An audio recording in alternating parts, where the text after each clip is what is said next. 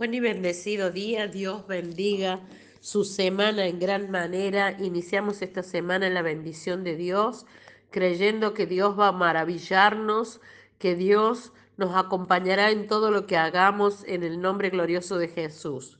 Presentamos esta semana al Padre. Padre del cielo, Señor, presentamos este día a ti.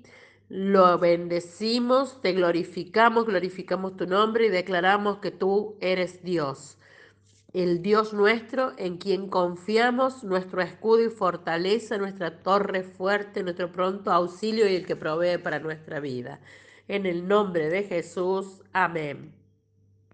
La palabra de hoy se encuentra en Génesis 22, capítulo 22, versículo 1 al 9 inclusive, y dice así, aconteció después de estas cosas que probó Dios a Abraham y le dijo, Abraham, y él respondió, heme aquí, y dijo, toma ahora tu hijo, tu único, Isaac, a quien amas, y vete a tierra de Moriat y ofrécelo allí en holocausto sobre uno de los montes que yo te diré. Y Abraham se levantó muy de mañana y enarboló su asno, tomó consigo dos siervos suyos y a Isaac su hijo, cortó leña para el holocausto y se levantó y fue al lugar que Dios le dijo.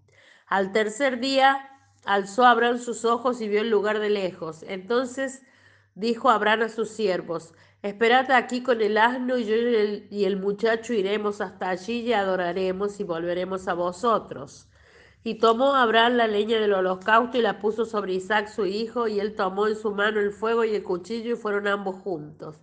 Y entonces habló Isaac a Abraham su padre y dijo, Padre mío. Y él respondió, heme aquí, mi hijo.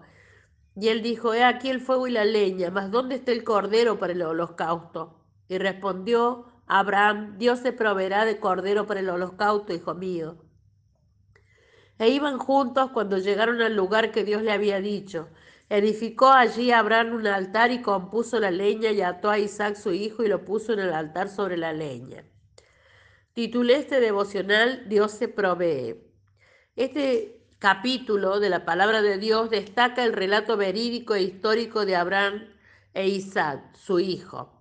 Abraham pasó a la historia para ser conocido como el padre de la fe. Se enfrentó a una difícil prueba cuando Dios le ordenó que hiciera algo bastante trágico, según nuestros valores humanos. Un sacrificio cruel y aparentemente sin sentido. Dios se valió de esto aunque no estaba en su voluntad la prueba era la obediencia para ver si Abraham confiaba plenamente en él y si en fe pondría a su disposición todo lo que tenía. Me maravilla la fe de este varón, sabiendo quién es el Dios en quien confiaba y en el que se provee, para que Él y nosotros podamos ofrendar. Él jamás, Dios jamás va a pedirnos un sacrificio mayor al que como seres humanos podamos soportar. Él creía que Dios se proveía para sí mismo, por eso le contestó a su hijo que Dios proveería el cordero. Luego, cuando se despide de sus siervos, les dice que eh, Dios está con él y que él y el muchacho volverán con ellos. En ningún momento él duda de que Dios vaya a tener una voluntad que sea en su contra.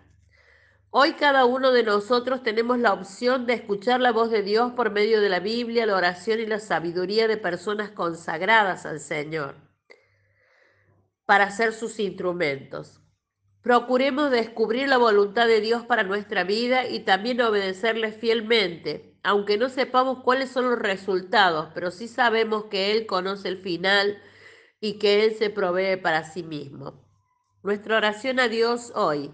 Señor, muchas veces digo que quiero hacer tu voluntad, pero luego me aferro obstinadamente a mis propios planes. Y esos planes a veces van en contra de tus propósitos en mi vida y ministerio. Hay una batalla en curso y debo decidir si elegiré entregarme a ti o seguir mis propias inclinaciones.